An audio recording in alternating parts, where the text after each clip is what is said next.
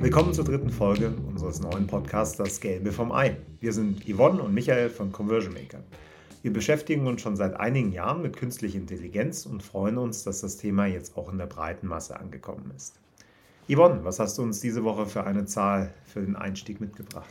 Heute habe ich eine Zahl von ChatGPT dabei. Was denkst du, wie viel Prozent der Deutschen haben ChatGPT bereits ausprobiert? Oh, das ist schwierig. Man überschätzt das meistens, ja? Ähm, weil eben doch viele gar nicht so wahnsinnig online-affin sind. Ähm, 30 Prozent? Tatsächlich, laut einer Umfrage der Bitkom, sind es nur 20 Prozent. Ich fand es überraschend, ähm, weil ich irgendwie so gedacht habe, hm, ich glaube, es sind auch mehr. Ich lag auch so bei zwischen 30 und 50 Prozent. Aber ich glaube, wir sind da geblendet durch unsere Bubble. Ähm, weil bei uns in unserer Bubble hat es irgendwie schon jeder ausprobiert. Aber wenn ich da mal meinen Dad frage, äh, der hat es, glaube ich, auch noch nicht ausprobiert. Ja.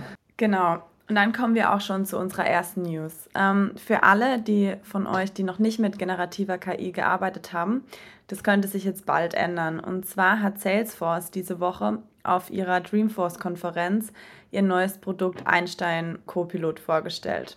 Das ist ein virtueller Assistent, mit dem Salesforce-Kunden zum Beispiel frühere Interaktionen mit einem potenziellen Kunden zusammenfassen können. Und dadurch kann sich ein Vertriebler eben einen Überblick über ein Lied verschaffen, bevor er ihn kontaktiert.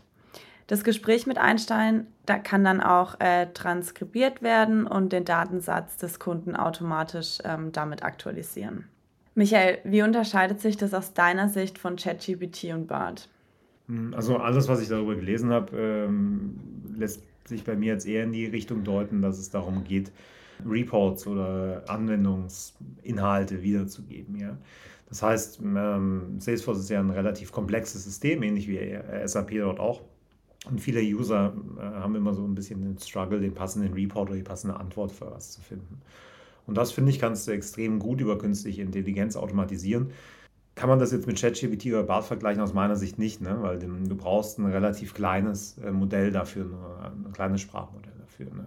Entscheidend sind die Daten, die du eingibst, aber die Anwendungsfälle und das Antrainieren geht relativ simpel, weil du eben nicht jeden x-beliebigen Fall ne, und jede mögliche Antwort zu irgendeinem wissenschaftlichen Thema so bereithalten musst, sondern musst äh, wie eine Art Automatisierung dann antrainieren, die dich dann gleich zum richtigen Ergebnis führt. Ja. Finde ich eine tolle, äh, tolle Anwendung. Ich denke, das werden wir jetzt auch zukünftig sehr, sehr breit sehen, dass äh, KI immer mehr in, in, alle möglichen Themen reinkommt.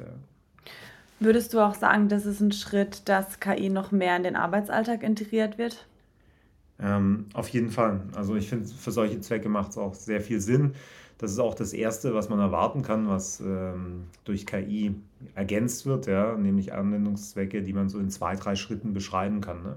Also alles, was wie eine Art Regel sehr schnell äh, wiedergeben kannst, ist äh, so ziemlich die leichteste Übung, sowas äh, ähm, über ja, regelbasierte oder KI-basierte Anwendungszwecke dann auch zu automatisieren.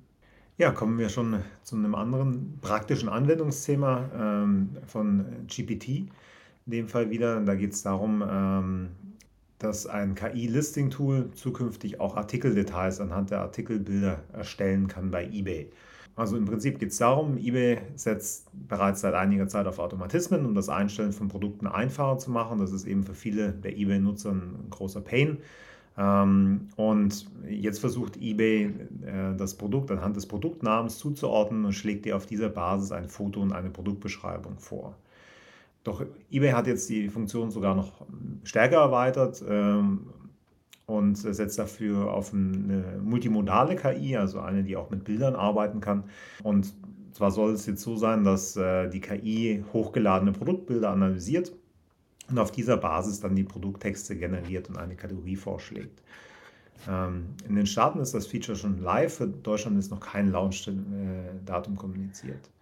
Yvonne, nutzt du eBay? Mm, tatsächlich eher nicht so. Ähm, ich bin meistens dafür einfach zu faul ähm, und versuche meistens, wenn ich Sachen habe, die ich verkaufen würde, eher unter der Hand an irgendjemand anders weiterzugeben.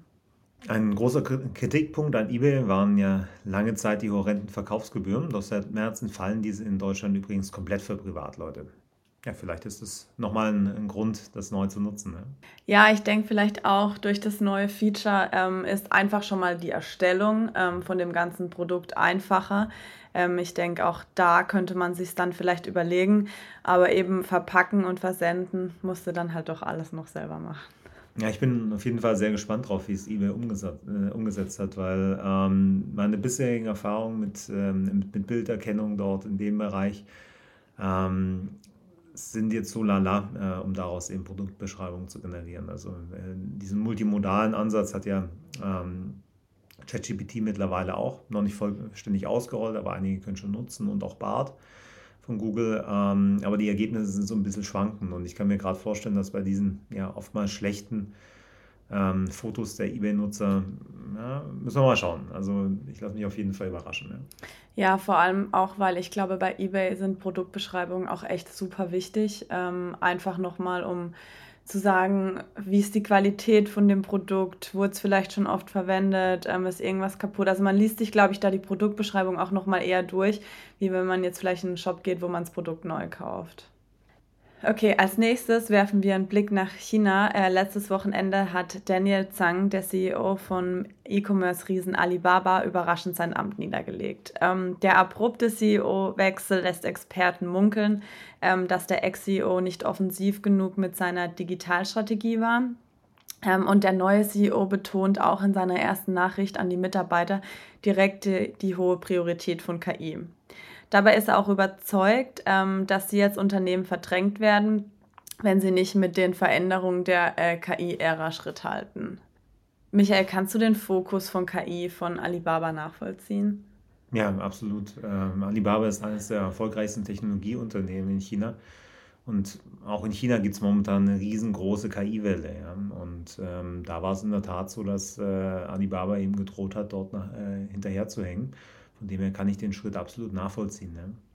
Da sind wir mal gespannt, was alles von Alibaba noch kommen wird. Die Chinesen haben natürlich eine riesen Datenbasis, die sie dafür einsetzen können und ganz tolle Anwendungszwecke. Ist auf jeden Fall ein spannender Markt, den man im Auge behalten sollte. Ja. Dann bin ich mal gespannt, was sie vielleicht für neue Features bald im Shop haben. Mhm. Ich würde sagen, damit sind wir mit den Hauptmeldungen für diese Woche durch. Ähm, kommen wir zu unseren Quick News. Letzte Woche haben wir über den Vorstoß unseres Arbeitsministers Hubertus Heil ähm, rund um KI gesprochen. Und tatsächlich sehen wir jetzt bereits ähm, einige erste Maßnahmen.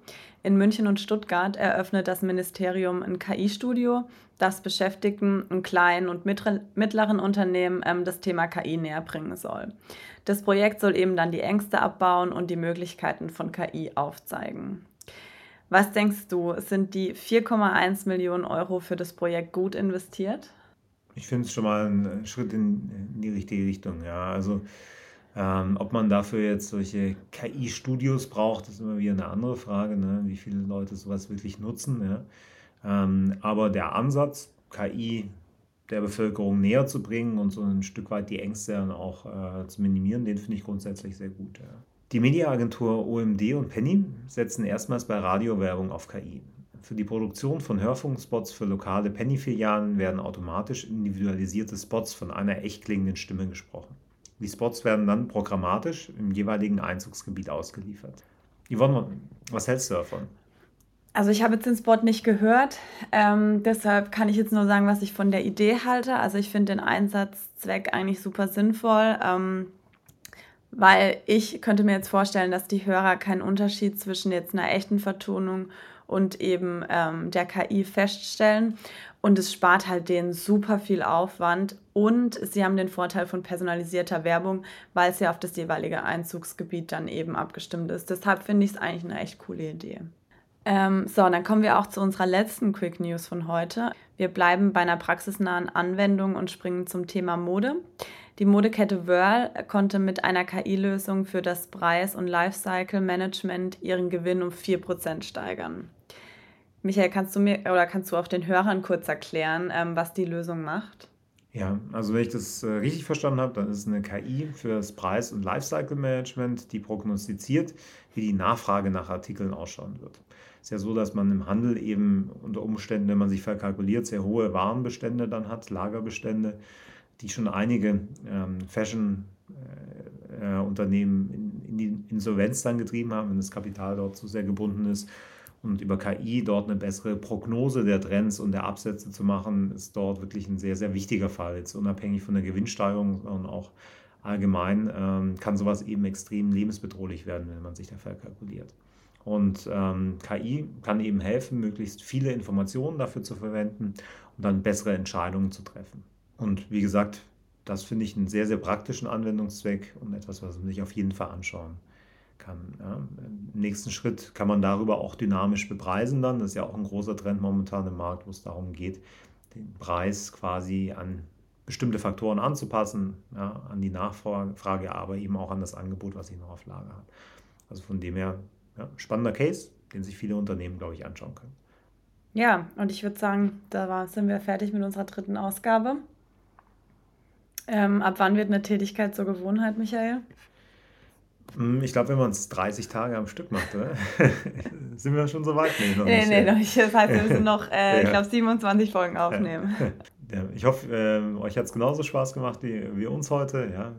Wenn ihr uns mal live sehen wollt, ne? wir haben zwar noch keinen Live-Podcast, sind aber nächste Woche auf der D-Mexco. Freuen uns sehr, kommt auch am Stand von Conversion Maker vorbei, wenn ihr möchtet. Ja. Ähm, und wenn euch die Folge gefallen hat, ja, seid so gut, lasst uns doch eine Bewertung hier oder abonniert uns. Ne? Ihr wisst, der Podcast ist gerade neu gestartet, so was hilft auf jeden Fall. Also vielen Dank an euch dafür. Dann bis nächste Woche. Ja, bis dann. Ciao. Ciao.